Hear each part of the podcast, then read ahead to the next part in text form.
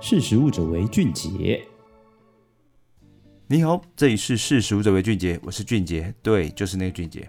大家好，今天要跟各位谈的是，历经二零二零年新冠肺炎，消费者的行为会产生哪十大的改变？那这是一份由欧瑞国际所公告的二零二一十大全球消费趋势。这一份报告啊，它揭露了最具影响力的十个新兴的消费者趋势，而这些趋势呢，将定义我们二零二一年的消费者行为是今年最值得关注的哦。那首先跟各位分享第一点是什么？重建更美好的家园。我们都知道，二零二零年哦，全球因为新冠疫情所造成的全球的重大的社会跟经济的影响哦，到现在还在持续哦。所以企业呢，它不仅关心收入，它更要优先的考虑什么？人类、地球跟利润这三重的底线在哪里？那第二点，渴望便捷性哦。我们也都清楚啊，新冠肺炎的疫情呢，它减少了冲动性的购物，非计划性的购物行为呢，开始转变为什么？预先计划的行为。而消费者呢，渴望恢复疫情前的便捷性，我想买就买啊，所以无缝的体验哦，将在消费者购买决策中发挥关键的作用。那第三点，户外绿洲哦，消费者呢会将休闲活动迁移到户外来举办，这是因为在户外办活动。可以使人在远离人群的同时，又可以感受到与他人的连接哦。所以在今年哦，露天的场所变得至关的重要。那第四点，数位化的物理实现哦。其实坦白讲，物理世界跟虚拟世界交融哦，使人们在家也能跟外界保持联系哦。那虚拟工具呢，将成为企业运营不可或缺的一部分哦。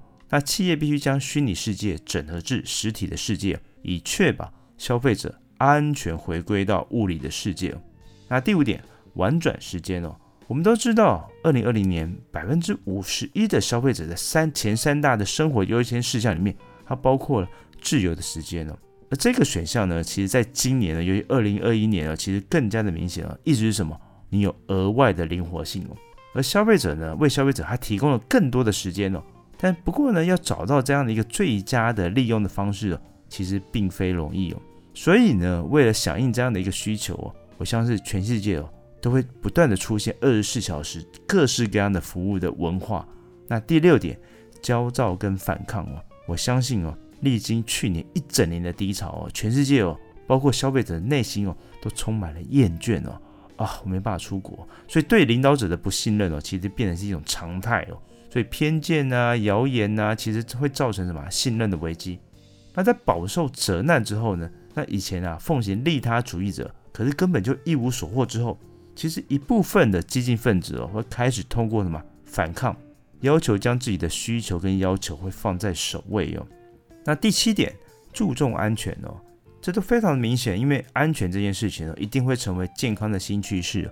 由于对什么感染的恐惧，还有对健康意识的提升哦，所以消费者对于卫生产品的需求会大大的增加。而更倾向于利用什么非接触解决的方案来避免人际的接触哦。那第八点，惊恐和不安哦。二零二零年哦，其实是一个非常抑郁跟对心理健康有很大影响的一年哦。全球有百分之七十三的消费者的日常生活中都造成了嘛中等跟严重的影响。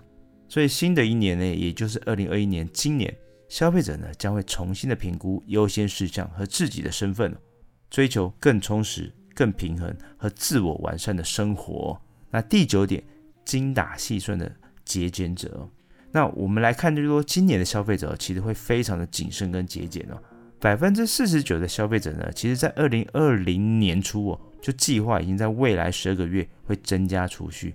那在今年二零二一年呢，消费者将会优先的考虑购买什么附加价值高并重视健康的产品哦。好，第十点就是什么全新的。工作空间哦，那二零二零年大家都知道嘛，因为在家工作有了新的含义嘛。那在家办公呢，其实对于消费者哪些方面，包括生活啊、服装的选择啊、技术的输出啊，还包括你的饮食等方面，都造成很大的影响哦。所以传统办公室的一个样貌将会被重新的定义哦。好的，以上就是今天跟各位分享的今年的十大消费者的趋势哦。欢迎大家下次继续收听，识时务者为俊杰，我是俊杰，拜拜。识时务者为俊杰。